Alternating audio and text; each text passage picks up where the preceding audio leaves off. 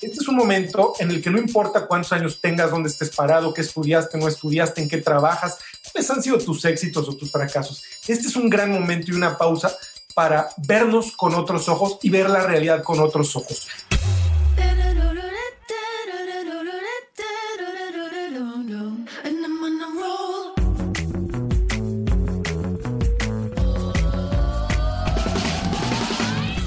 Hola, soy Fernando Trueba y esto es True Growth, un espacio para descubrir las historias de los emprendedores, ejecutivos y deportistas más destacados de México, España y Latinoamérica.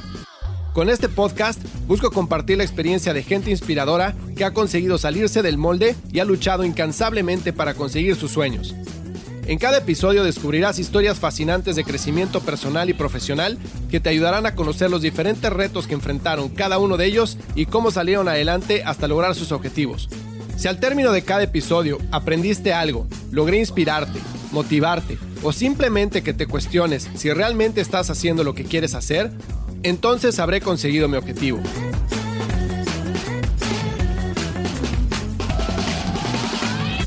Hola, hola. Bienvenidos a un episodio más de True Growth. Hoy tengo como invitado a Armando Regil, que es el fundador de i2Co School, que es una, es una empresa, una escuela de liderazgo transformacional y de design thinking que trabaja con muchos clientes a nivel nacional y a nivel global para ayudar a sus ejecutivos a crear una mentalidad de transformación para poderse salir del status quo y buscar liderar de formas mucho más innovadoras. Adicionalmente, Armando fue en 2016 uno de los jóvenes que participó como los 50 jóvenes más influyentes a nivel mundial en el World Economic Forum en Davos, en Suiza. Nada más para darles un poco de perspectiva, el World Economic Forum es uno de los eventos más importantes a nivel mundial en donde se juntan los líderes de las empresas más grandes y los políticos más influyentes de nuestro planeta, como Bill Gates, como Joe Biden, como Richard Branson, entre otros. Entonces, hoy nos va a platicar eh, Armando cómo fue la experiencia de participar en Davos, qué le dejó estar en ese tipo de eventos, cómo fue su interacción con estas personas. Adicionalmente, vamos a hablar del tema que se habló en Davos en 2016, que fue la cuarta revolución industrial, eh, la adopción de, de inteligencia artificial. Vamos a hablar también de cómo convertirnos en un agente de cambio y de cómo podemos tomar las riendas de nuestra propia vida para realmente estar seguros de estar yendo en el camino que queremos ir. Te aconsejo que te quedes todo el episodio porque está espectacular la plática con Armando. Hay muchísimo que sacar, muchísimos aprendizajes y muchas cosas para pensar. Yo soy Fernando Trueba y por favor te invito a que le des follow en Spotify o subscribe en Apple Podcast o en la plataforma que nos estés escuchando y que vayas a truegrowthco.com diagonal podcast y te suscribas a nuestro newsletter True Growth Snacks para recibir cinco correos con los mejores consejos que tenemos para que empieces a implementar una estrategia de crecimiento acelerado en tu negocio. Esto es True Growth. Recuerda que el verdadero crecimiento se da cuando logramos expandir nuestros propios límites. ¿Qué onda, Armando? ¿Cómo estás? Un gustazo volver a haber encontrado contigo después de tanto tiempo. 2016 fue cuando nos conocimos y bueno, encantado de tenerte en el programa. Igualmente, Fernando, un placer estar contigo, poder conversar en este tiempo sobre ideas que son relevantes para todos. Muchísimas gracias, felicidades a ti por este podcast, por el éxito que has tenido y feliz, feliz de poder compartir estos minutos contigo. Pues te agradezco muchísimo que te tomes el tiempo.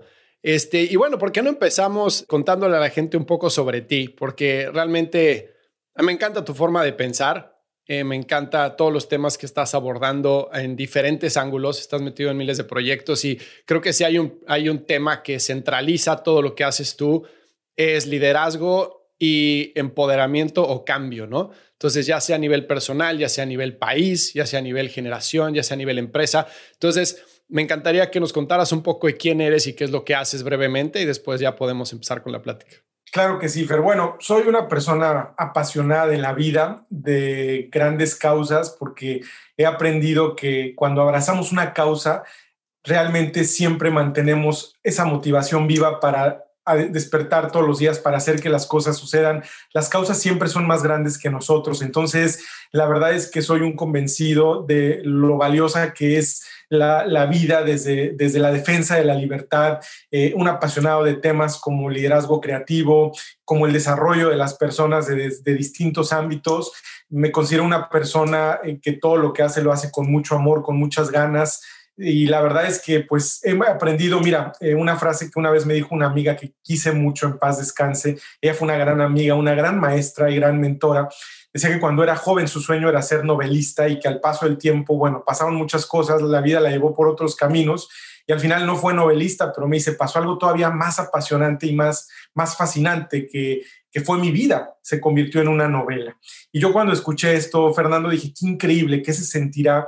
Y fue ella precisamente Carolina Bolívar la que me enseñó a vivir por una causa y realmente la vida se vuelve apasionante hay como en todo, ¿no? Momentos buenos, momentos no tan buenos, hay subidas, hay bajadas, hay suspenso, hay drama, hay, alegrías, hay a veces hasta un poco de terror, pero al final creo que eso es lo que hace que la vida valga la pena ser vivida. Entonces, yo he seguido su consejo, seguí sus pasos al fundar un think tank desde 2008 con gran idealismo, queriendo contribuir y transformar a México. Después la vida nos enseñó muchas cosas sobre qué podíamos hacer diferente para tener mayor capacidad de incidencia, de impacto. Y bueno, hoy estoy aquí eh, encantado de compartir contigo sobre, sobre los temas que has considerado para esta conversación, pero básicamente te diría, ese es como un, un pequeño resumen. Muchísimas gracias. ¿Y escribiste tu primer libro a los 16 años? ¿Estoy bien? A los 19. Fíjate que 19 un libro, sí, sí, un libro, la verdad, muy bonito porque en ese idealismo de ser joven y de, de querer cambiar el mundo y de querer compartir, sobre todo, hay una frase que para mí es muy importante al principio del libro cuando menciono que es imposible descubrir un tesoro y no compartirlo. En ese momento de mi vida había conocido y estaba conociendo a personas muy relevantes que me estaban enseñando, inspirando muchas cosas. Y lo que pensé fue, si esto que para mí es relevante y me enseña tanto tiene este impacto, probablemente a alguien más le sirva. Entonces, esa fue la motivación para escribir el libro, sin experiencia, sin nada. la gente me decía, oye, pero si, si nunca lo has hecho, es, no es algo tan fácil, ¿no? O sea, ya, ya, ya estás consciente del reto y dije, sí, por supuesto, o sea, las cosas se hacen y aprendes haciéndolas. Entonces, fue un libro eh, que disfruté muchísimo, tardé más o menos nueve meses en escribirlo, un libro en el que participaron 42 líderes de 21 países, distintos perfiles, expresidentes, ministros, empresarios, líderes sociales, académicos, que además del mensaje que yo quería transmitir en el libro, ellos se sumaron compartiendo desde su experiencia un mensaje principalmente para los jóvenes. Y el título, bueno, creo que es muy claro, muy sugerente, es La respuesta eres tú. Completamente. Estoy 100% de acuerdo que la respuesta siempre somos nosotros para absolutamente todo, ¿no? Yo leí un libro que me cambió mucho la forma de pensar y de actuar, que se llama Nada cambia hasta que lo haces tú, traducido al español, que en inglés es Nothing changes until you do. Exacto. Y creo que muchas veces somos como victimistas, ¿no? Somos como creemos que las cosas nos suceden únicamente a nosotros o porque somos nosotros. Y cuando realmente abrimos el, el, lente y vemos las cosas desde afuera, vemos que realmente los que estamos causando esas cosas somos nosotros, ¿no? Y que nosotros tenemos la propia, la, solución para salir del, del, problema, ¿no? Entonces, me encantó, me encantó tu libro, la verdad, muchísimas felicidades. Y me impactó la gente que tienes este, dando reseña y participando en él que a los 19 años lograr eso me parece espectacular, ¿no? Entonces, ¿por qué no me platicas un poco de, Digo, para que la gente sepa, tú estuviste en el eh, World Economic Forum de Davos, ¿no? Tuviste la oportunidad de participar ahí como uno de los 50 agentes de cambio, jóvenes agentes de cambio, ¿no? Platícame un poco de cómo llegas ahí y cómo es la experiencia de estar en ese foro. Por supuesto, Fer. Mira, fue para mí una experiencia única. Verdaderamente son estas experiencias que te cambian la forma de ver muchas cosas en el mundo como llaman también es también en inglés un eye opener, te abre los ojos, te cambia, te transforma, eh, no solamente por las personas a las que tienes acceso y que conoces, sino realmente por el tipo de conversaciones, de dinámicas, porque te das cuenta que vivimos en un mundo de infinitas posibilidades. A Davos se le critica mucho por ser el espacio en donde se reúnen las mujeres y los hombres más poderosos del mundo tiene muchos ataques de distintos frentes, pero hay que reconocer el grandísimo valor que tiene la conversación y que tiene el intercambio de ideas en un foro de este nivel. ¿Por qué? El profesor Klaus Schwab, que es el fundador y executive chairman del foro, ha hecho una labor extraordinaria y la verdad es que eh, son sesiones muy interesantes en donde... Eh, pues realmente te das una idea de cuál es el estado actual de las cosas en el mundo, cuáles son las tendencias, hacia dónde van los grandes temas, eh, cuáles son los grandes riesgos que enfrenta la humanidad, en fin muy interesante, apasionante. Para mí fue un honor muy grande haber sido seleccionado en el año 2016, justo cuando nos conocimos para esta reunión anual eh, representando a México. Éramos tres solamente de Latinoamérica, 50 de todo el mundo, jóvenes.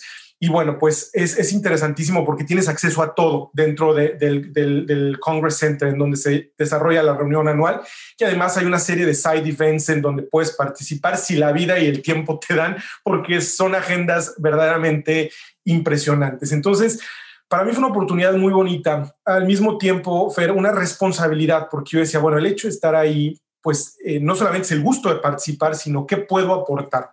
Y a mí me pareció en ese momento muy eh, interesante la idea de explorar, hacer una campaña que eh, el nombre ha sido Let's Be One en inglés. Eh, podemos traducirlo como todos somos uno o seamos uno.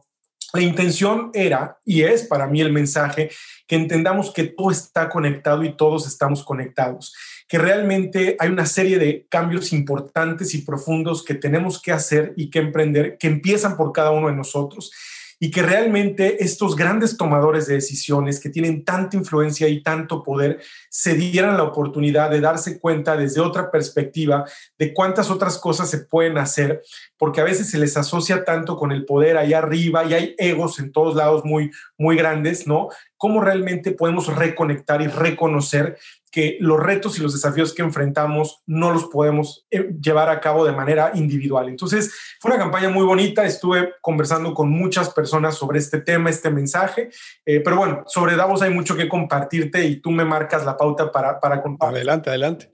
Pues mira, me, me encantaría, sobre todo desde lo más simple como... O sea, ser un espectador en ese foro debe ser alucinante, ¿no? Para darle perspectiva a la gente de lo que es Davos, o sea, Bill Gates está en Davos, o bueno, va Davos, este, si no estoy mal, Margaret Thatcher, o sea, los líderes a nivel mundial de los países más importantes, de las industrias más importantes, están en ese foro, ¿no? Entonces, yo me imagino como ser un outsider de ese mundo y llegar, o sea, cómo debe ser la impresión. Me encantaría bajarlo a la tierra para que la gente entendiera cómo es llegar a Suiza a, Davos y ver ese evento, empezarte a topar con esta gente, ¿cómo te preparas para ese momento, para estar listo para poder tener una conversación? O sea, me, yo soy fan de, Bill Gates y si me pasara Bill Gates enfrente, yo creo que me quedaría paralizado, no sabría qué decirle, ¿no? Entonces, ¿cómo te preparas para enfrentar esas pláticas y participar y agregar valor? Mira, es una gran pregunta. Te voy a contar para poner en contexto con muchísimo gusto y también para llegar al punto en donde pueda yo este, hablar sobre el tema de la reunión de, de ese año que fue apasionante y qué ha pasado. Mira,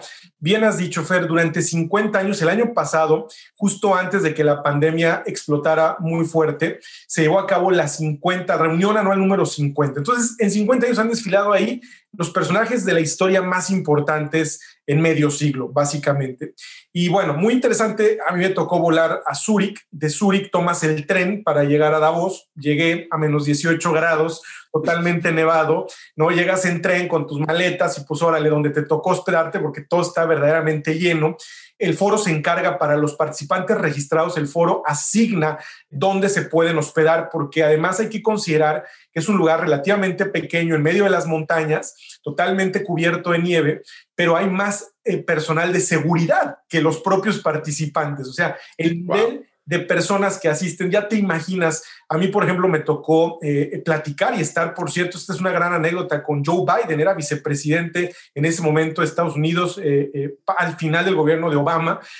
estaba en una sesión plenaria, y yo pude acercarme a Jill, su esposa Jill Biden, una señora lindísima, sencillísima, conversar con ella y a ella fue a quien le pedí que si podía saludar a su esposo, pues, por supuesto, lo acompaña en todo momento el servicio secreto, y ella fue la que me llevó y me presentó al ahora presidente Joe Biden. Y desde este tipo de, experiencias, mira, respondiendo a tu pregunta, ¿cómo te preparas? Realmente, yo creo que hay cosas en la vida para los, las que nunca estamos 100% preparados, Fernando, pero el valor precisamente es atrevernos. Y aquí déjame muy rápidamente decir una cita de un libro que me gusta muchísimo mencionar, que escribió Steve Forbes, que por cierto él no estaba en esa reunión, pero su hija sí estaba. Eh, Steve Forbes ha escrito varios libros muy buenos, pero hay uno que se llama Power, Ambition and Glory, en donde haciendo un recuento de los grandes líderes en 2000 años de historia, dice cuál es el común denominador de estos grandes líderes, independientemente del momento histórico que vivieron y de las diferencias. Y lo que dice Forbes es que el común denominador es que estos grandes líderes se atrevieron a desafiar el pensamiento convencional de su época. Y esto es muy importante, Fer, reconocerlo, atreverse a desafiar el pensamiento convencional. Lo que te quiero decir, para mí la, la clave está en el principio, atreverse a desafiar. Entonces, lo primero es tener la, la, pues, la apertura para acercarte a cualquiera sin ningún tipo de pena, saludarlos, es impresionante porque ahí te los encuentras en el pasillo, en cualquier lounge, tomando un café. O sea, de repente volteas. Yo estaba de repente sentado, por ejemplo, en uno de los recesos y en la mesa de al lado estaba Richard Branson con sus audífonos en su iPad. Me tocó estar en una reunión con Bill Gates precisamente en donde él hablaba, fíjate, 2016 hablaba del riesgo que había en el mundo de una eventual pandemia. Y sonaba película de ficción, Hoy la realidad nos lo ha probado, desafortunadamente, y con todo lo que implica.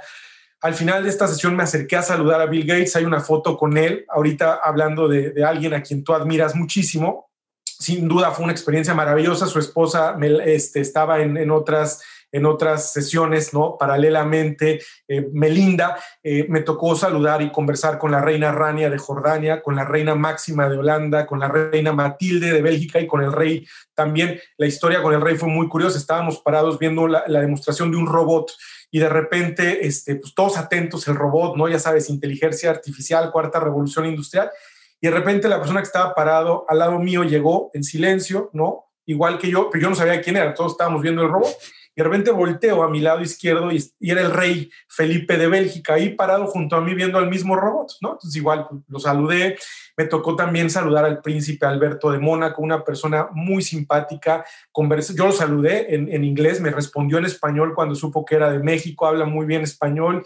En fin, la verdad es que es, apasionante. Estaba eh, Kevin Spacey, estaba Leonardo DiCaprio, estaban, eh, bueno, Jack, Jack Ma de Alibaba es un, es un, es un asistente de todos los años, en fin, estos líderes que verdaderamente, como mencionas, han revolucionado al mundo desde diferentes ámbitos y desde diferentes trincheras. La verdad es que fue extraordinaria la experiencia, es, es, un nivel de energía y de, y de emoción todo el tiempo, en donde después asimilar todo eso es un proceso, ¿no? Nos tocó una conversación privada con, con, con Justin Trudeau, eh, que es uno de los stars, superstars, ¿no? Entre jóvenes. Eh, en ese momento, Mauricio Macri, la primera vez que Argentina volvía al foro después de años de ausencia, después de muchos años del kirchnerismo, en fin. Te podría mencionar eh, muchos otros líderes con los que tuvimos oportunidad de intercambiar palabras, ideas, eh, saludos, pero te quiero también hablar de algo muy interesante que fue el tema de la reunión 2016, porque es algo que sigue vigente y que creo que es relevante que estemos atentos a lo que esto significa. Y me refiero a que el tema fue precisamente la cuarta revolución industrial. Justo en esta reunión, el profesor Klaus Schwab presenta su libro que si no lo han leído, léanlo, The Fourth Industrial Revolution, ya se tradujo en no sé cuántos idiomas. Y ahí él nos explica qué significa, Fer, vivir en el momento más disruptivo en la historia. O sea, cuando tú te remontas a la primera revolución industrial, surge la máquina de vapor, el mundo se transforma radicalmente. La segunda revolución industrial surge la electricidad, otra serie de transformaciones profundas. La tercera es cuando surge el Internet el siglo pasado. Pero la cuarta, ¿qué significa? La cuarta es una revolución de revoluciones, porque lo que decía Schwab es como un gran tsunami, o sea, son olas que se vienen acumulando en los últimos años y forman un gran tsunami que alteran prácticamente todo. Alteran nuestra vida, la forma en que producimos, cómo consumimos, cómo nos comunicamos, cómo nos transportamos, cómo nos relacionamos, todo. Y esto altera todos los sistemas, ¿no? Por la velocidad de los cambios, por el alcance de los cambios y por el impacto que tienen los cambios. Entonces, es bien interesante porque esto además, Fer, es una realidad ya pre-pandemia, ¿no? Ahora, la pandemia, COVID-19, viene todavía a hacer esto mucho más exponencial, porque nuestros hábitos, nuestra forma de vida, de trabajo se alteran exponencialmente a un grado que no sabemos todavía exactamente cómo va a ser el mundo después de la pandemia, pero hay algo muy claro, no va a volver a ser el mismo que conocíamos a finales de 2019, principios de 2020. Ahora, esto supone una serie de retos enormes, pero al mismo tiempo nos da muchísimas oportunidades hacia adelante. Y para mí, yo te diría también a manera de anécdota, algo que me marcó y que me hizo pensar mucho, fue cuando en una de las sesiones principales plenarias, Schwab pregunta, ¿cómo se sienten ustedes? Ah, imagínate, decía, you are on top of the world. O sea, ustedes son los líderes, les decía, ¿no? A todos, que están hasta arriba. Ya después no hay nadie más. O sea, ustedes toman decisiones que impactan a nivel económico, político, académico, social, la vida de millones de seres humanos. Por lo tanto, ¿cómo se sienten ustedes hoy en el momento más disruptivo de la historia? Fíjate, Fer, considerando que tienen todos los recursos, la información, el poder, y uno pensaría, son los líderes que al final tienen pues casi todas las respuestas, ¿no? Porque son la última instancia. La gran respuesta que engloba las respuestas que se dieron a esta pregunta en una palabra es abrumados. Estamos abrumados. Y repito, esto fue antes de la pandemia. Imagínate si la pregunta se les volviera a hacer ahora. Pero lo que quiero decir con esto, y por eso menciono esta anécdota, es que para mí resultó muy revelador escuchar que estos grandes líderes se sintieran abrumados. Te voy a decir por qué. Porque eso muestra el poder de nuestra vulnerabilidad. Y esto es muy importante. Hoy no solamente nos sentimos más vulnerables, hoy todos somos más vulnerables. Pero la gran ventaja, Fer, es que en ese poder de, de nuestra vulnerabilidad radica esa fortaleza, porque la vulnerabilidad nos obliga a poner los pies en la tierra, nos obliga a ser más humildes y nos obliga a reconocer lo que un poco quería yo transmitir con el mensaje de Let's Be One, que es todos necesitamos de todos, porque todos somos uno. Regresando de Davos, me tocó dar un TED, TEDx Mexico City y ese fue el tema de mi, de mi mensaje. Todos somos uno, ¿no? Después de un terremoto, un año después en la Ciudad de México en el 17 y muchas otras cosas que nos han recordado entre buenas y malas, que evidentemente somos uno. Entonces, bueno, hay muchas cosas que se van conectando en el tiempo, eh, pero no tampoco eh, hablar de más, dejar que tú sigas preguntando, pero quería compartir eso porque me parece relevante como parte de las lecciones de esa experiencia maravillosa. No, completamente. Y gracias por compartir. De hecho, lo que me parece alucinante no solo es que esas personas o esos líderes se sientan abrumados, siendo que son las personas que son y el poder de toma de decisiones y el alcance que tienen, sino también que ciertos o muchos de esos líderes llevaron el mundo hacia esta transformación, ¿no? O sea, si estamos hablando de Jack Ma, si estamos hablando de Bill Gates, estamos hablando de toda la gente que ha estado en tecnología y estamos hablando del cambio que va a, a, traer la inteligencia artificial, pues todo viene de ahí. O sea, la, la disponibilidad que hay de de, información, el cómo se está procesando la información, o sea, todos los cambios que ha habido a nivel tecnológico en los últimos 100 años son alucinantes. O sea, mi papá tiene 78 años, a él le tocó ver cómo eh, se inventa la televisión, ¿no? Y, y, wow, llega la televisión y es una caja gigante, ya sabes, con las antenitas y apúntale ahí para que se vea bien y no es que, y blanco y negro y wow, esto está increíble. Y nosotros ahorita tenemos un teléfono donde tenemos mayor poder computacional que el que tenía la NASA cuando mandó el primer cohete a la Luna. Increíble. Y eso estás hablando en menos de un siglo, o sea, es alucinante, ¿no? Entonces, lo que es increíble es que al parecer esa, esa evolución como que nos, nos sobrepasó. O sea, e, el, el, alcance que ha tenido no ha sido calculado, a mi punto de vista.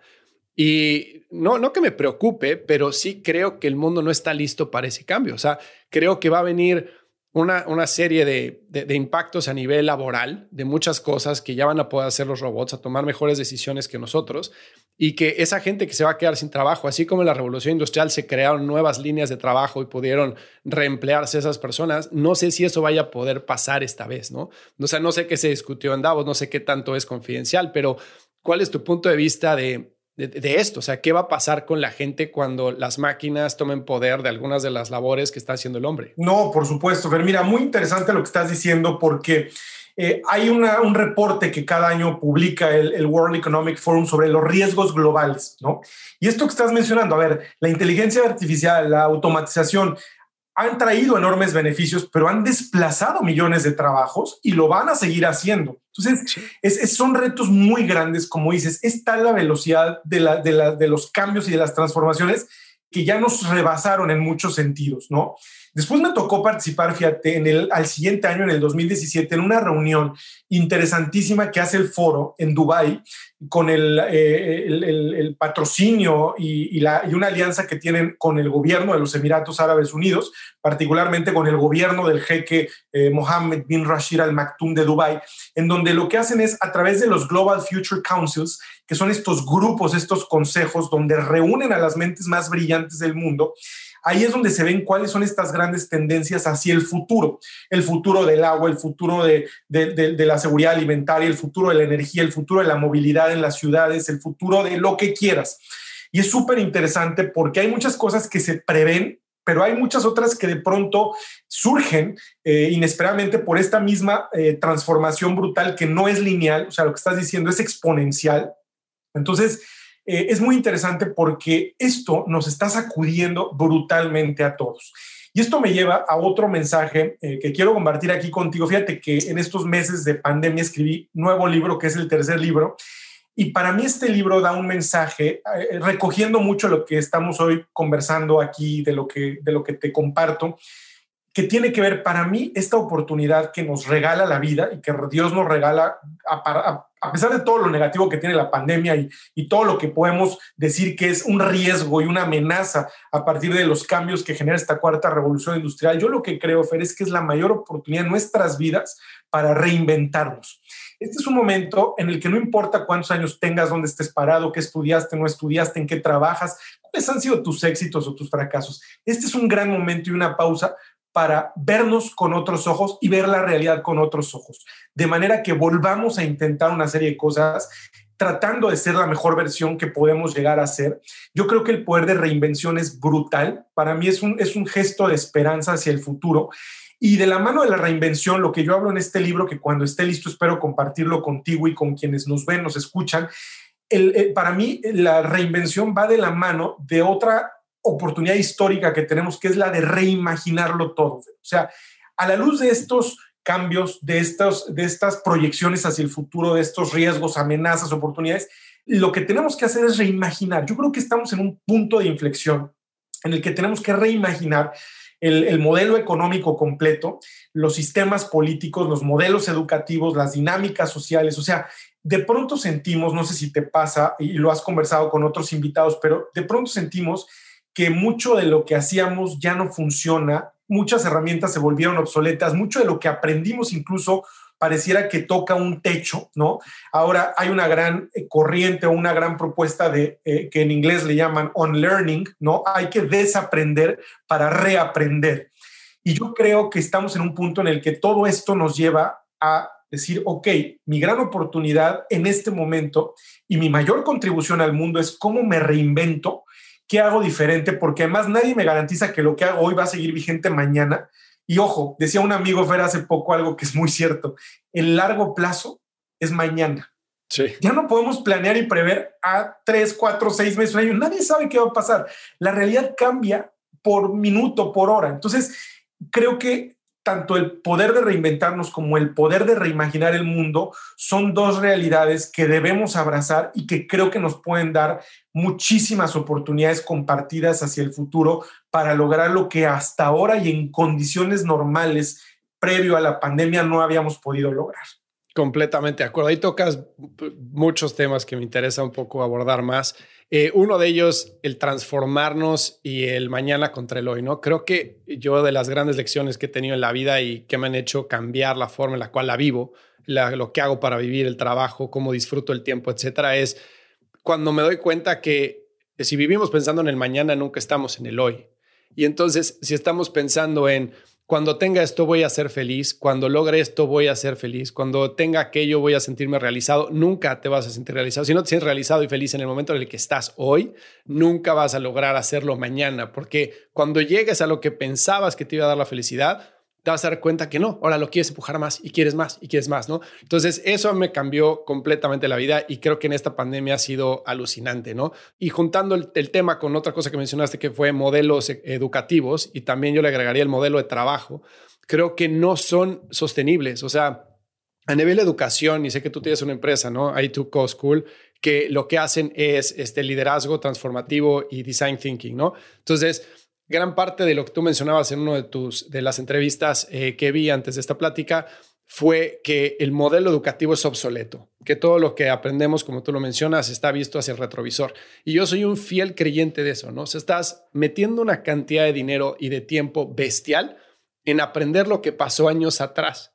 Pero a nuestro punto de que el mundo está evolucionando a una velocidad bestial que no somos capaces de mantener la misma, eh, el mismo ritmo de evolución. Ahora imagínate, estamos aprendiendo cosas que pasaron 10 años atrás. Entonces, cuando salimos a la fuerza laboral, es, es, un gap que no puedes cubrir, ¿no? Entonces, yo sí creo que eh, eso es uno. Otro es la cantidad de dinero que estás pagando por aprender algo que es obsoleto. Y número tres, eh, la deuda con la que sales, porque, o sea, en Estados Unidos, en México, la gente sale endeudada simplemente, pero, pero de por vida, por, simplemente accesar a la fuerza laboral, pero siendo obsoletos y teniendo que volver a aprender a tu punto todo lo que tienes que aprender para poder ser exitoso, ¿no? Entonces, creo que en términos de educación, eh, mi visión es que en algún punto las universidades no van a desaparecer, pues se van a convertir en centros de research, de investigación, de especialización, pero que la gente va a poder tener acceso a crear su propia currícula de lo que quiera estudiar de diferentes fuentes. No tiene que ser todo del TEC o todo de Harvard o todo esto. Vas a poder tomar un curso acá, otro allá, otro allá, etcétera, de tu propia currícula con lo que tú quieras hacer en la vida, ¿no? Y entonces vas a poder ser una persona mucho más versátil y vas a poder tener diferentes ángulos, porque especializarte en ingeniería industrial o en marketing o economía ya no va a funcionar. O sea, ya todos tenemos que tener conocimiento de 360 grados, ¿no? ¿Qué opinas tú al respecto? Oh, totalmente, totalmente, Fer. O sea, yo estoy convencido de lo que has dicho. Mira, de hecho, nosotros cuando tomamos la decisión de crear i2Co School, la reflexión fue, a ver, necesitamos una escuela no convencional, una escuela que haga el traje a la medida, una escuela con toda la flexibilidad en donde vamos a aprender. Ahí es un profesor de MIT. Hay dos formas de aprender. Una es con base en las experiencias del pasado y es lo que siguen haciendo la gran mayoría de las universidades y escuelas y por eso se están volviendo obsoletas. Y la segunda es aprender a partir de las posibilidades de un futuro emergente, que es creando el futuro, construyendo. O yo diría, más importante que la palabra crear para nosotros es co-crear. O sea, crear en conjunto. La apuesta no es mayor competencia, sino mayor colaboración, mayor co-creación. De ahí viene el nombre I2Co, es la transición del yo al nosotros. El yo, la I, en inglés I, representado por una I minúscula, Fer, que significa el ego del líder tiene que acotarse a su mínima expresión para dar paso en esa transición al co, que es lo que hacemos juntos, que es co-crear, colaborar, cooperar. Entonces, lo que yo te diría es, estoy totalmente de acuerdo con lo que has dicho, pero pareciera que todavía hay muchos que se resisten a ver esta realidad como está surgiendo. Fíjate, la pandemia, dentro de todas estas cosas, lo, dijiste, o sea, nos está cambiando totalmente, ya nos cambió la forma de trabajar y de estudiar, ¿no? De aprender prácticamente hace un año entero que los niños en muchos países no pueden volver a clases. Y aunque vuelvan a clases, no es un tema nada más de lo presencial o lo virtual, sino del contenido, de las materias, lo que tú has dicho. O sea, inviertes, gastas, eh, te endeudas, ¿no? Por estudiar y aprender algo que después ya no te sirve porque eh, empieza el plan de estudios y cuando te gradúas, pues el mundo ya cambió radicalmente. Entonces, yo creo que, que, todo va en esa dirección eh, totalmente disruptiva en donde cada quien va a tener que aprender de, distintos, de distintas formas, pero eso va a requerir, Fer, fíjate, esto es muy importante, un nuevo, una nueva mentalidad, un nuevo mindset, porque todavía, por ejemplo, las empresas son muy rígidas, muchas en sus formas de contratación, o sea, ven currículums y ven que quieren ver que tengas eh, tal diploma, eh, tal carrera de tales universidades, eh, promedio, o sea, todavía, todavía los paradigmas bajo los cuales están tomando decisiones apuntan hacia atrás y no hacia adelante. Entonces, por eso, en esta revolución que estamos viviendo, eh, es muy interesante porque hay mucha resistencia de muchos, pero al mismo tiempo ya el empuje nadie lo va a detener. Entonces, lo único que nos va a quedar, por eso insisto, la única apuesta certera, en mi opinión, es la reinvención, o sea, entender que esto ya va por otro lado. Y fíjate, no uso la palabra adaptación, Fer, que es la palabra que más se utiliza normalmente frente a los cambios. Adáptate pero no la uso por una razón y lo explico en el libro, porque no existe crecimiento, no existe desarrollo y no existe la posibilidad de explotar nuestra creatividad si estamos en nuestra zona de confort. Y cuando te dicen adáptate, pareciera que es busca el reacomodo dentro de tu zona de confort, dentro de lo que conoces, de lo que más o menos dominas, y ahí te vuelves a estancar. Mi propuesta es ser más revolucionarios, ir más, dos, diez, veinte pasos más adelante, que es reinvéntate, no te adaptes, reinvéntate. Porque uno de los conceptos que más fuerza han tomado en este tiempo, en estas circunstancias, es el de la agilidad. Y eso también se discutía en Davos. Fíjate, bajo el viejo paradigma donde todavía crecimos nosotros, era el pez grande siempre se va a comer al pez pequeño. Y ya no es verdad. Hoy tú que asesoras startups, que trabajas con emprendedores, sabes que el pequeño, entre más ágil sea y más rápido se reinvente, se come al grande del tamaño que sea. Pero entonces el concepto de agilidad se vuelve fundamental, no solamente la agilidad en términos de moverte más rápido y ser más eficiente, pero también en la parte, por ejemplo, de la agilidad emocional, que tiene que ver con qué pasa dentro de mí. Porque lo que parece que no hemos entendido todavía es que todo lo que vemos allá afuera alrededor de nosotros, todo lo que pasa allá afuera es un reflejo de lo que nos pasa a nosotros por dentro. Por eso, desde mi primer libro he abordado el tema de la respuesta eres tuya ahora. En este libro abolo el poder de reinventarnos porque sigo creyendo que verdaderamente las grandes transformaciones que todavía están pendientes desde el punto de vista humano empiezan dentro de nosotros, ¿no? Y esa es una apuesta que muchos todavía se resisten porque es más fácil ver el error afuera, buscar culpables o querer que alguien me resuelva, además sin darnos cuenta que implícitamente estamos renunciando al grandísimo valor que hoy está en riesgo, que es el de la propia libertad, ¿no? Cuando tú dejas o buscas que alguien más elija por ti, renuncias a esa libertad y a asumir tu propia responsabilidad. Y hoy creo que si algo está fuertemente amenazado en el mundo, por supuesto en un país como México ni se diga, pero es la libertad. Completamente de acuerdo. Y creo que parte de toda esta transformación que estamos viendo va a ser también la de el formato laboral, ¿no? Hoy en, hoy en día mencionabas que cuando sales de la escuela todavía hay unos checkboxes que tienes que marcar para que te contraten, ¿no? ¿Qué promedio tuviste? ¿Qué carrera hiciste? ¿De qué universidad? Etcétera. Entonces ya te puedo abrir la puerta para platicar contigo, a ver si te entrevisto y, y entras a la empresa. Creo que el modelo de empleo fijo se está viendo amenazado por el freelancer, ¿no? Por el agente libre que lo contratas a medida que lo necesitas. Entonces yo creo que empresas como Microsoft, por ejemplo, tuve la oportunidad de trabajar con Microsoft en sus headquarters en Seattle. Wow. E, increíble, la empresa padrísima. Pero te juro que yo llegué a mi casa todas las noches a decirle a mi esposa, güera, me van a correr.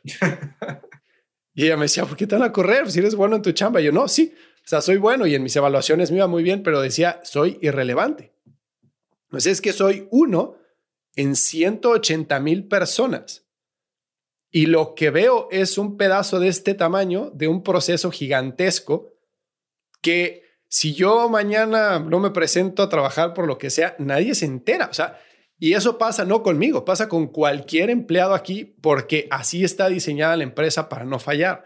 Pero realmente, si te pones a ver, y eso le pasa a Google y le pasa a Apple, le pasa a cualquier empresa gigante, ¿no? Entonces, si te pones a ver... Eh, todo esto, ¿de dónde viene? Por un lado viene de un exceso de dinero. esas empresas están sentadas en billones de dólares que no saben qué hacer con ellos, ¿no? Entonces, obviamente contratar gente es, es una señal hacia la bolsa de innovación, es una señal hacia la bolsa de crecimiento, lo cual es un indicador positivo. Pero realmente tienen más gente de la que saben qué hacer con ella. Entonces, creo que a futuro va a haber empresas que van a ser, a tu punto, mucho más ágiles, que van a ir contratando, este, van a estar una fuerza laboral de diferentes skillset a diferentes etapas y le van a ir tomando y dejando, tomando y dejando conforme van avanzando. Y sí van a tener obviamente una plantilla de gente fija, pero no van a ir creciendo infinitamente y todos van a ser empleados fijos. Yo creo que eso va a pasar, probablemente estoy mal, pero con el anuncio de Google de hace unas semanas de, de todo lo que va a invertir en, en certificaciones para que la gente pueda tener certificaciones de Google a nivel universitario, digamos, de forma gratuita, me da un hint de que por ahí va la cosa, ¿no? Entonces, este, perdón, me salí de tema un poco, pero te quería preguntar al tema del cambio y la resistencia. Tú trabajas mucho con ejecutivos, con empresas en tu escuela para generar este cambio, para enseñarnos a pensar de otra forma. Estás hablando de gente que ya ha sido exitosa bajo el lente corporativo, ¿no? Ha subido a nivel dirección, nivel VP, lo que sea, que creo que lo más difícil de cambiar es un hábito que te ha traído un resultado bueno. Entonces, te lo sientan ahí y ahora le vas a decir que tiene que reaprender y tiene que pensar las formas diferentes y tiene que, salirse de su, forma, de su zona de confort. Y eso genera muchísima resistencia. ¿Cómo logras tú que esa gente realmente se salga, piense diferente y más importante, que no nomás lo haga durante el curso, sino que lo mantenga a largo plazo? Es una gran pregunta porque sí, definitivamente es un reto, es un reto muy grande. Mira, lo que nosotros hicimos Fer, cuando decidimos crear esta escuela y es a partir de donde nosotros enseñamos fue desarrollar, crear un proceso, un proceso creativo, que es muy, muy distinto a la forma tradicional o convencional de aprender. Porque lo que hacemos es acelerar el liderazgo creativo de las personas. Entonces, nuestro proceso creativo se divide en dos grandes partes. Toda la primera parte es el trabajo individual, el trabajo personal profundo, y toda la segunda parte es el trabajo colaborativo, donde se da el proceso de co-creación, de innovación. Entonces, lo primero que tenemos que hacer para que esta segunda parte funcione, para innovar y para, para hacer eh, realidad proyectos que, que, desafíen, que den respuesta a grandes retos internos o externos de empresas, organizaciones, gobiernos, es primero trabajar la parte personal. Y lo importante, y por eso menciono, es un proceso, no es magia, no es de hoy a mañana, sino que toma tiempo. Lo que nosotros hacemos es darles una serie de herramientas a las personas para que vayan conociéndose mucho mejor, para que vayan acelerando su liderazgo creativo y cada paso en el proceso van viendo el impacto que tiene, cómo se sienten y cómo se van transformando para que cuando lleguen a esta segunda etapa estén realmente listos para una nueva forma de trabajo en equipo. Una de las cosas en las que hay que trabajar muy fuerte es en el ego. Y por eso mencionaba hace un momento, el ego es nuestro principal y mayor enemigo en la vida. Pero en el proceso creativo juega un papel muy importante porque cuando el ego es muy alto, tú partes de la premisa de que eso yo ya lo sé, eso yo ya lo domino, eso yo lo he hecho siempre de tal manera. Como dices, ¿cómo quitas un hábito que ya ha dado resultados? Ahora, la gran ventaja, Fer, del momento que vivimos es precisamente lo que decíamos. Por eso también puse el ejemplo en Davos, que hoy todos somos más vulnerables. Por lo tanto, tú puedes ser el CEO de una empresa multinacional eh, que facture miles de millones y lo que tú quieras, o una empresa de tecnología, y aún así reconocer humanamente que hay una serie de áreas dentro de ti que pueden mejorar. Y sabes que necesitas hacer una serie de cambios también para que en tu relación con los demás y dentro de tus propias dinámicas de la empresa, cada día estés más listo para poder aprovechar una realidad tan desafiante y tan incierta como la que estamos viviendo. Entonces, lo que te quiero decir con esto es que la realidad nos ayuda a que poco a poco sientan la necesidad de abrirse y el propio proceso está diseñado para que cada en cada etapa se abran más y más y más y más y al momento de abrirse vayan descubriendo y redescubriendo una serie de cosas importantes, vayan desaprendiendo. Hay una etapa en el proceso creativo muy bonito que es la de descarga, Ajá. Y hay que hacer una descarga a nivel emocional, a nivel psicológico, de todo lo que ya no funciona dentro de nosotros, de todo lo que nos estorba más de, más de lo que nos aporta. Y todos, Fer, desde el punto de vista humano, hemos ido en el camino acumulando miedos, prejuicios, estereotipos, ideas preconcebidas, una serie de, cosas, ¿no? De, pues, de ideas que nos van marcando y nos van limitando, no solamente a nivel psicológico, pero también a nivel emocional. Entonces, por eso es tan bonito el proceso creativo, porque es profundamente humano y porque conforme vamos avanzando en él, no importa tu nivel en la jerarquía de la empresa, no importa tu experiencia, tus años, tu estatus, la maravilla es que somos humanos. Y al apelar a la parte más humana de cada persona, es que puedes ver cómo la magia sucede. Yo siempre les digo, espérense porque la magia sucede.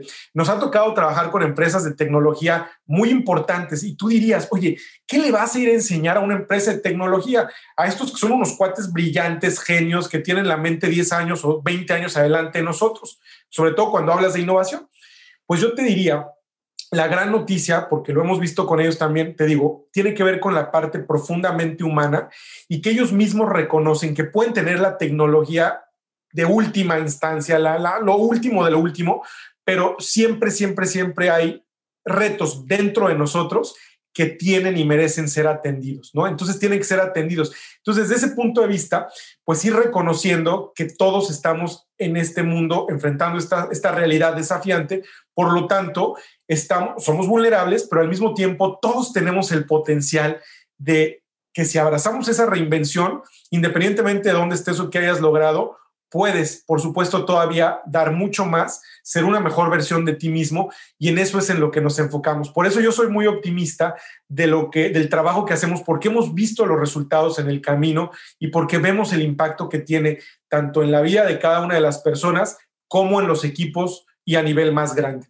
Pero tiene que ver con esto de abrirse y de pues dejarse no sumergir en un proceso creativo que, que, va a haber momentos, si se los anticipamos, ¿no? Donde te vas a sentir muy incómodo, donde hay cosas que no dominas, pero es parte del gran aprendizaje, ¿no? De soltar, de, de fluir. Y tú decías algo muy importante es un momento, de vivir el aquí y el ahora, de vivir el presente. Hoy nos damos cuenta que el exceso de pasado genera depresión, genera angustia porque las cosas ya no van a ser como fueron o vivo aferrado a lo que ya pasó, o el exceso de futuro genera una ansiedad espantosa. ¿Qué va a pasar? Nadie sabe qué va a pasar. Entonces, también ese aprendizaje de vivir en el presente es ser consciente de todo lo que perciben mis sentidos aquí y ahora, ¿no? Es parte de lo que aprendemos a lo largo de este proceso creativo. Entonces, bueno, con eso yo te daría como un gran resumen de lo que hacemos en I2Co, School of Transformative Leadership, para que no importa tu edad, tu perfil, tu posición, lo que sea, estás en posibilidad extraordinaria de tomar una decisión y dar un paso hacia adelante que transforme tu vida y tu entorno. Me encanta eso. Y sabes que el tema de ser vulnerable creo que es toda la diferencia, ¿no? Cuando te vuelves vulnerable y te abres, como dices tú, entonces ya estás ahí afuera y estás con la gente y puedes tener una conexión mucho más profunda y entonces puedes evolucionar y puedes ser mucho más receptivo de lo que te están diciendo, ¿no? Yo me acuerdo este, una vez eh, en una empresa que trabajé, tenía un compañero que estaba a un nivel más arriba que yo y una vez me dice, oye Fernando, ¿a ti te pagan por lo que haces o te pagan por lo que sabes? Y yo como que me quedé pensando y como que decía, pues a ver, si le digo que es por lo que hago, pues entonces no, no sé tanto, ¿no? y si le digo que es por lo que sé, entonces pues no hago tanto. Pues cuál es la respuesta correcta? Siempre me lo quedé pensando, ¿no? Entonces como que siempre dije, pues tengo que saber más de lo que hago para crecer. Y, y de repente, gracias a Dios, tuve muy buenos jefes este, y un jefe eh, me enseñó que lo mejor que puedes hacer es cuando eres un jefe, en vez de subir, realmente bajas. A lo que voy es que no te conviertes en una persona que está dando órdenes desde arriba, sino que te vas más abajo que los demás para convertirte en un facilitador de las cosas, ¿no? Entonces, en vez de ser una persona que tiene todas las respuestas, el poder decir no sé es delicioso delicioso. O sea, que alguien llegue y te diga, oye, estamos en este problema, ¿qué hacemos? No sé, pero vamos a solucionarlo juntos o qué se te ocurre a ti. Eso es, te da toda la libertad del mundo, número uno, con tu gente, con la gente a tu alrededor, porque te haces vulnerable. Número dos, porque le pasas la responsabilidad a ellos y no agarras y se las quitas tú y los vuelves unos discapacitados, ¿no? Entonces, el ser vulnerable, aceptar que no sabes y, y decir voy a ser parte de la solución, creo que eso me ayuda muchísimo y viene de esta parte de, de, conocerte a ti mismo y decir, ¿sabes qué? Pues no sé. O sea, simplemente así soy yo y este soy yo, no poner una máscara de como soy el jefe o como soy el director o como soy el tal, mi título me acompaña y entonces este, soy el que sabe todo. No, no. o sea, realmente no. Si no, no creces, ¿no? Tienes tanta razón. Ahorita usaste una palabra que gracias por recordarme esto, que utilizo en el libro para hablar de lo que yo considero con lo que hemos aprendido en estos años de cuál es o hacia dónde va el modelo ideal, yo te diría, eh, o mejor de liderazgo, con todos estos elementos de creatividad y de una serie de, elementos distintos a lo que normalmente estábamos acostumbrados. Pero la, la, propuesta que yo hago en este libro que viene es el de el líder facilitador, precisamente por eso, porque nosotros hemos aprendido dentro del proceso creativo, somos únicamente facilitadores en I2Co pero la magia del resultado, el impacto está en cada una de las personas. El potencial está dentro de cada uno. Entonces, lo que tú haces nada más es facilitar el proceso, dar las herramientas, generar las condiciones para que las personas estén en capacidad de redescubrir su propia esencia, su potencial, conectar con su propósito, encontrar el mejor sentido a su vida. O sea, pero es una cosa muy interesante, por eso gracias por mencionarlo. O sea, hacia allá vamos. Un verdadero líder va a ser aquel no que quiere estar siempre al frente, eh, buscando el reflector, el micrófono, el aplauso, el reconocimiento, como normalmente bajo el viejo paradigma era. A ver, algo que es importante ahorita que hablamos de esto, reconocer. El liderazgo como lo conocíamos se volvió obsoleto por una razón, porque en esencia el líder, el liderazgo es una expresión o debería de ser una expresión de humildad, porque es amor y servicio a los demás pero el liderazgo se desvirtuó y se convirtió en una expresión de vanidad, porque es quien, o sea, el que, el que más sabe, el que más puede, eh, el que quiere estar siempre al frente, el que se lleva el mérito y el crédito de todo. Entonces empezamos a vernos a nosotros mismos y el yo y el yo y alimentar ese ego al punto de desconectar completamente de los demás. Entonces, hoy la realidad nos obliga a cambiar completamente este paradigma y volver a esa esencia. En ese sentido, la mejor expresión de cómo se ejerce el liderazgo en una realidad como esta, si queremos resultados diferentes, bueno, pues es el líder facilitador. Entonces, totalmente de acuerdo. Y bueno, esa tiene que ser la apuesta de esto. Hay mucho por, por, compartir, por explorar, pero creo que es un tema también interesante que vale la pena tocar. 100%. Y fíjate que ahorita que decías esto de eh, soy el líder y soy el más arriba y etcétera, etcétera, eh, en una de tus pláticas también mencionabas que toda la gente que conociste en Davos y la gente con la que has tenido la oportunidad de interactuar, pues que todos son de carne y hueso. O sea, al final del día, si eh, eh, para las personas que se suben un ladrillo y se marean, o sea, si abres el lente y ves de qué tamaño eres, o sea, todos somos insignificantes. O sea, realmente tenemos el poder de cambiar las cosas, sí, pero pero no tenemos, o sea, no debemos de sentirnos mucho por poder hacerlo, porque realmente todos somos efímeros y todos somos insignificantes, ¿no? Entonces, creo que lo más importante es vivir aquí ahora, crear un impacto, como mencionas en muchas de tus pláticas, soy un fiel creyente de eso, crear un impacto en el área en la que tenemos la posibilidad de crearlo y creando ese impacto vamos a poder impactar más gente y más gente y más gente y es como un anillo de agua, ¿no? Si tú creas un cambio donde tú estás tú, se va expandiendo hacia afuera, ¿no? Entonces eso me encanta. Oye, y hablando de este tema de, eh, de tomar las riendas de tu vida, me encantaría platicar un poco más de esa idea. Eh, hay una, una, este, una anécdota que platicas que o sea, tú realmente en la vida puedes ir al volante del coche manejando y diciendo hacia dónde vas, o puede ser la persona que está sentada en el asiento atrás, ¿no? Y que te dejen llevar. Y creo que muchas veces la educación que recibimos de pequeños es de dejarnos llevar a este punto de si quieres tener un trabajo, tienes que cumplir con estas características para cumplir con esas características tienes que ir a la universidad, para ir a la universidad tienes que ir a preparatoria, para preparatoria secundaria, primaria, etcétera, etcétera, ¿no? Y más allá, más adelante, la familia con la esposa, los hijos, el perrito, este, la casa con el jardín, o sea, todo eso está como predeterminado y es lo que a nuestro alrededor, en las películas, con nuestros amigos, en todos lados vemos como el concepto de la vida. Y entonces todos vamos y nos montamos al tratar de alcanzar ese concepto de la vida. Y creo que el error está en no entender qué es, no retar ese concepto y decir, para mí esto es la felicidad y para mí esto es lo que yo quiero lograr.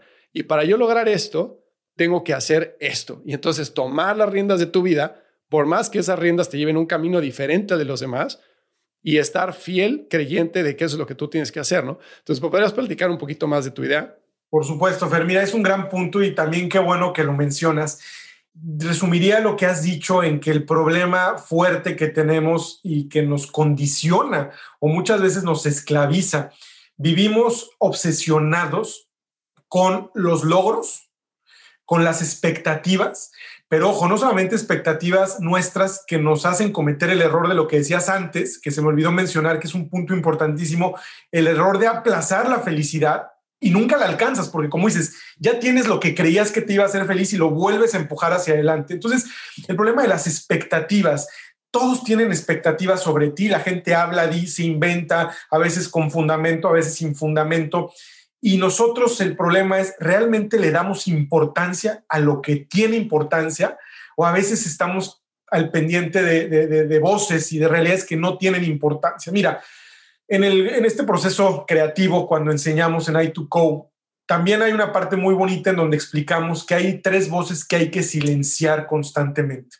La voz del cinismo, la voz del miedo y la voz de los prejuicios, que tienen que ver con expectativas y con todo eso que a veces nos distrae y nos desorienta, porque es muy difícil reconectar con tu propósito y saber realmente quién eres y para qué estás aquí, si todo el tiempo estás preocupado por qué dirán y por las expectativas que otros tienen sobre ti. Entonces es un descontrol total, ver, porque hay tantos distractores y tanto ruido que no tienes la oportunidad, no te das la oportunidad de mirar hacia adentro para estar en condiciones de reconocer quién eres y qué puedes lograr. Y eso es lo que, lo que, lo que, lo que menciono una y otra vez y lo que enseñamos en este proceso, porque esto hace toda la diferencia. Otra cosa que es muy importante mencionar para explicar este punto es uno de los poderes más grandes que tenemos los seres humanos y del cual pocas veces somos conscientes, es el poder de nuestra atención. Porque donde tú pones tu atención, Fer, ahí fluye tu energía para crear. Y, esto me lleva otra vez, estamos muchas veces poniendo atención en el lugar equivocado, en las personas equivocadas, en las ideas equivocadas, y por eso estamos totalmente atados de manos y somos esclavos de todo eso. Entonces, el punto es, cambia el foco de tu atención. Primero, en mi opinión, y esa es la propuesta de la reinvención, el cambio de mirada tiene que ser primero mirar hacia adentro para después ver hacia afuera con ojos nuevos. Pero eso implica tomar la decisión, tener el valor, silenciarnos. Ahora, te voy a poner de manera muy optimista, como yo lo he visto en este tiempo de pandemia, un ejemplo muy concreto de una reflexión que hice y también quise incluir ahí. Fíjate, cuando nosotros dejamos de salir allá afuera, de viajar, de ir a eventos, de ver amigos, cuando empiezan los confinamientos y cambia nuestra realidad completamente, podríamos decir que nuestra libertad exterior se vio restringida por este fenómeno y muchas cosas que eran ya no fueron. ¿Qué pasa cuando nuestra realidad exterior se ve restringida, nuestra libertad, perdón, exterior? Nos vemos obligados a entrar a casa y a guardarnos, encerrarnos por un tiempo indefinido. Para mí este tiempo, Fer, se convirtió en el mayor regalo para que sin esa libertad exterior de hacer cuántas cosas teníamos planeadas el año que entra, poder en esta circunstancia excepcional silenciar estas voces, hacer esa introspección profunda y reconquistar la libertad interior. Porque cuando tú haces esta reflexión, dices, a ver, ¿de qué soy esclavo? ¿De qué miedos? ¿De qué prejuicios? ¿De qué preocupaciones? ¿De qué etiquetas? De todo lo que me condiciona. En el momento en el que tú vas siendo consciente de esto y lo vas descargando, en ese momento empiezas a ser mucho más libre. Y no importa ya qué digan, qué no digan, qué pase o qué no pase allá afuera. Si tú eres libre, aquí y aquí estás del otro lado. Y recuerdo esa frase de Nelson Mandela cuando decía en el poema Invictus, que es maravilloso. O sea, después de haber estado más de 25 años preso detrás de unos barrotes, nunca dejé de ser libre. Porque aunque no podía salir, yo seguía siendo libre en mi mente y en mi corazón. Por eso repetía, soy amo de mi destino y capitán de mi alma. Pero esto se puede decir fácilmente, Fer, pero lo que tenemos que hacer es vivirlo. Por eso yo digo, la pandemia, dentro de todo lo negativo que pueda tener, nos ha dado grandes oportunidades y uno de los regalos para mí ha sido ese. En resumen, el hecho de que nuestra libertad exterior se viera restringida un tiempo se convirtió en la mayor oportunidad para reconquistar nuestra libertad interior. Todavía estamos a tiempo, nunca es tarde, pero vale la pena porque es una forma de lograr justo lo que tú estás mencionando. Completamente, tienes toda la razón. Y, justo de dentro de reflexiones de pandemia es darnos cuenta de qué sí necesitas, ¿no? O sea, hay muchas veces que no, es que necesito aquello y entonces tengo que trabajar así de duro para lograrlo. Y, y te das cuenta que no, hay muchas cosas que no necesitas, hay muchas cosas que quieres, pero querer y necesitar es muy diferente. Y para ser feliz, eh, o sea, tienes que cumplir lo que necesitas, no lo que quieres, ¿no? Y también a temas de, expectativas externas, o sea, eso es a mí es algo que me apasiona. O sea, es no, o sea, cumplir las expectativas externas no te lleva a la felicidad ni te ayuda a crecer. O sea, te ayuda a entenderte a ti mismo, saber cuáles son tus expectativas para ti mismo y más que expectativas, saber qué es lo que quieres lograr, qué impacto quieres crear en la gente y cómo lo vas a hacer, ¿no? Qué tipo de relaciones vas a tener, cómo vas a, creer, a crecer como persona. O sea, más que tener expectativas, ¿no? Porque creo que plantear expectativas de cualquier tipo es la fórmula perfecta para la infelicidad y para la frustración. Totalmente. Mira, y además dijiste algo muy importante ahorita, el tema de, de lo que no necesitas. Fíjate, realmente puedes tener muchas cosas a nivel económico, material, títulos, lo que quieras. En este momento, lo único deseable para una inmensa mayoría es la salud. Porque nos dimos cuenta que sin salud no tienes nada, aunque tengas dinero, ¿de qué te sirve? No lo puedes gastar, no puedes viajar, no puedes comprar, no puedes hacer nada, o sea, sin salud no tienes nada. Y recordé una vez un doctor que yo quiero mucho y admiro mucho, el doctor Carrasco, José Antonio, me decía, mira Armando, en esta vida hay dos grandes tesoros, que el día que los pierdes, pierdes todo, pero si los tienes, tienes todo, que son la salud y la libertad. Y fíjate, Fer, qué gran reflexión. Ahora con esto también, la salud y la libertad. Dos cosas que se pusieron en entredicho durante este tiempo. Me decía, todo lo demás son adornos. Y realmente, o sea, por eso lo que decía, ¿a qué le estamos poniendo atención? Realmente cuidamos nuestra salud, realmente cuidamos el bienestar de nuestro cuerpo, de nuestra mente, de nuestro espíritu, de nuestra alma, para, para ser felices o, seguimos al pendiente de una bola de tonterías y de superficialidades que nos distraen y que nos abruman y que nos, y que nos confunden, ¿no? Y en el peor de los casos nos, nos hacen infelices. Entonces, qué maravilla poder tener este tipo de reflexiones, de poder tener este tipo de conversaciones, porque creo que de verdad este es el regalo que la vida nos está dando. Dios nos está regalando la oportunidad de renacer, de resurgir. Ojalá la aprovechemos y salgamos transformados de un momento como este. No, y la libertad, o sea, realmente somos libres. O sea, eh, yo hay una persona que me, o sea, me, me influyó muchísimo en mi vida. Es una amiga que está, de hecho, en el episodio 4 del podcast, que se llama Lulu Curiel. Ella y su esposo los conocí en, en California cuando estuve viviendo allá. Y de verdad, o sea, vivían una vida que era increíble, ¿no? O sea, tenía cada uno su negocio, no eran unos imperios ni mucho menos, pero tenían negocios sostenibles que las ayudaban a, a cumplir sus necesidades básicas y más pero estaban todos los días en la práctica de fútbol de sus hijos a las 3 de la tarde, se iban a correr a la 1 de la tarde juntos, comían juntos, este, se iban a San Miguel de Allende un mes y querían y trabajaban desde allá. O sea, eran libres trabajando y produciendo para su familia, ¿no? Y antes de eso, lo chistoso es que los dos trabajaban para corporativos. Él era un investment banker sumamente exitoso en Nueva York y ella trabajaba para Apple y tenían muy buenos puestos pero tenían que estar a las 8 de la mañana en la oficina, tenían que salir a las 7 de la noche, si se tenían que conectar el fin de semana lo tenían que hacer. O sea, probablemente ganaban más, pero no tenían la vida que tenían ahorita, ¿no? Entonces, realmente yo cuando vi la vida que podían tener ellos, dije, no, o sea, tengo que cambiar la forma en cómo lo estoy haciendo y realmente volverme libre. Y ese libre viene de la independencia financiera y esa libertad viene también de hacer o sea, no se trata de ser un irresponsable y no hacer nada. Obviamente en esta vida hay que generar para poder vivir, pero hasta dónde se rompe el límite de una cosa con la otra, ¿no? Totalmente. Mira, esa libertad a la que te refieres no tiene precio.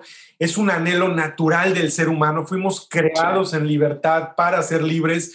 Pero lo increíble, te digo, Fer, es que a veces estamos más al pendiente de, de qué pasa allá afuera sin darnos cuenta que lo que realmente inhibe esa libertad o nos esclaviza y nos condiciona, muchas veces está aquí en el corazón y en nuestra propia mente. Entonces, claro, y eso ya te lleva a tomar decisiones y a cambiar hábitos, ¿no? Que te van dando esa mayor libertad financiera, laboral y, y que es lo deseable, ¿no? Como tú ya lo has mencionado en este gran ejemplo. Entonces, valorar la libertad, defender la libertad, pero empieza por nosotros otra vez, porque eh, pues si no lo hacemos de manera personal, interna, todo lo demás allá afuera van a ser espejismos. Entonces, cuántas cosas que, hay que valorar, cuántas cosas que agradecer y también que cuidar y defender, ¿no? Ojalá que de verdad todo esto nos, nos siga sacudiendo para bien y bueno, pues esa tiene que ser en el mejor de los casos nuestra apuesta, este, tanto personal como, como en un plano más amplio.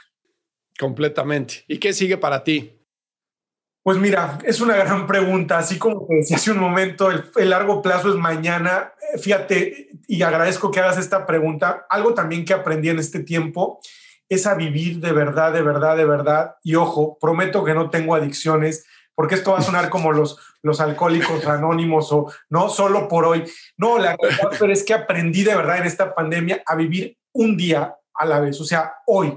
Y a levantarme a dar gracias a Dios y a decir, hoy voy a ser feliz hoy voy a dar lo mejor de mí, me toca hacer esto y esto y esto y esto, lo voy a hacer con todas las ganas, abierto, abierto a lo que la vida traiga, porque una de las lecciones es, planeábamos y de repente los planes se vinieron abajo en todo, entonces... Claro que hay visión hacia el futuro, hay, hay ilusión, hay sueños, hay proyectos, pero me enfoco hoy un día a la vez y en construir hoy lo que eventualmente pueda suceder mañana. Pero también de manera práctica, respondiendo, bueno, pues I2Co, seguimos trabajando con diferentes clientes haciendo estas masterclasses que hoy son todavía en formato virtual, no son presenciales, pero están funcionando muy bien, gracias a Dios. Tenemos por ahí otro proyecto que también espero compartirte pronto por la gran experiencia que tienes. Creo que va a ser muy relevante también eh, rebotar algunas ideas y ver cómo sumar, que es, eh, emprendimos el año pasado la creación de una nueva empresa y bueno, pues parece una locura, ¿no? En este tiempo eh, sobre Big Data, inteligencia artificial, precisamente pensando en cómo poder generar soluciones que escalen rápidamente y que ayuden en una circunstancia como esta. Este, en fin, eso está poco a poco, ha ido muy lento, obviamente, por, por, por las condiciones actuales, pero bueno, ahí está, ahí está caminando despacio. Y bueno, pues disfrutando la vida, la familia, agradeciendo muchísimo, dando conferencias también por ahora a distancia. Viene la publicación del tercer libro que espero compartir pronto con ustedes. Y bueno, abierto también a, lo que venga, ¿no? Porque esto es lo que uno tiene en mente, estos son los sueños y lo que está eh, pues proyectado hacia adelante, pero bueno, luego la vida nos sigue sorprendiendo todos los días. Completamente.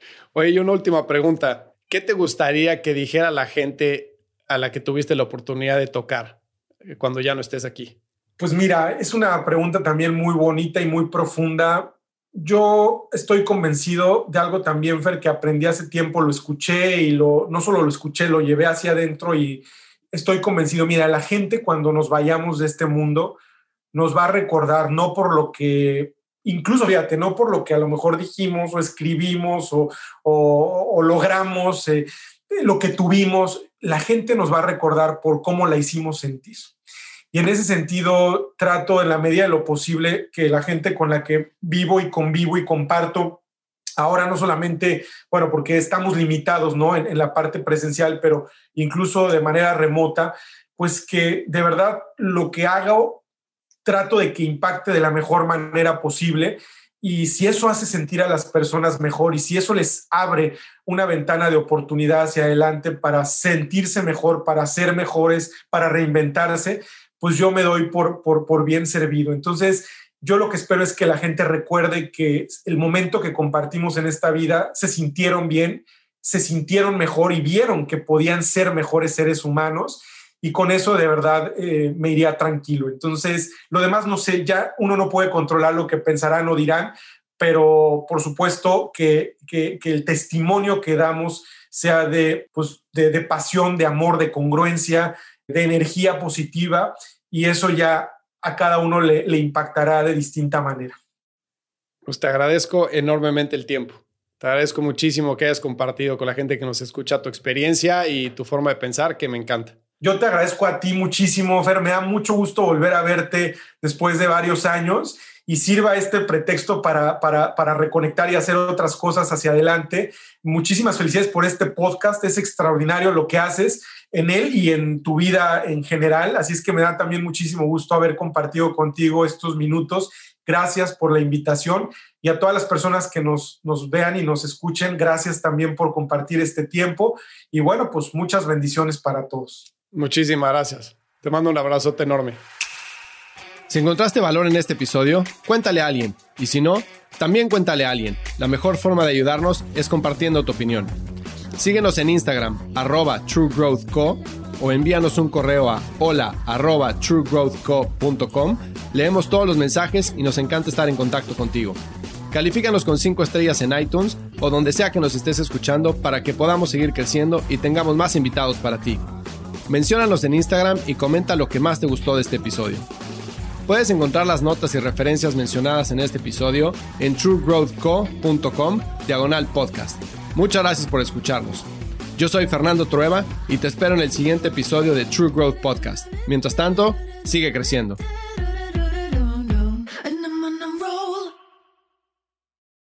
With Land slots, you can get lucky just about anywhere. Dearly beloved, we are gathered here today to. Has anyone seen the bride and groom? Sorry, sorry, we're here. We were getting lucky in the limo and we lost track of time. No, Lucky Land Casino, with cash prizes that add up quicker than a guest registry. In that case, I pronounce you lucky.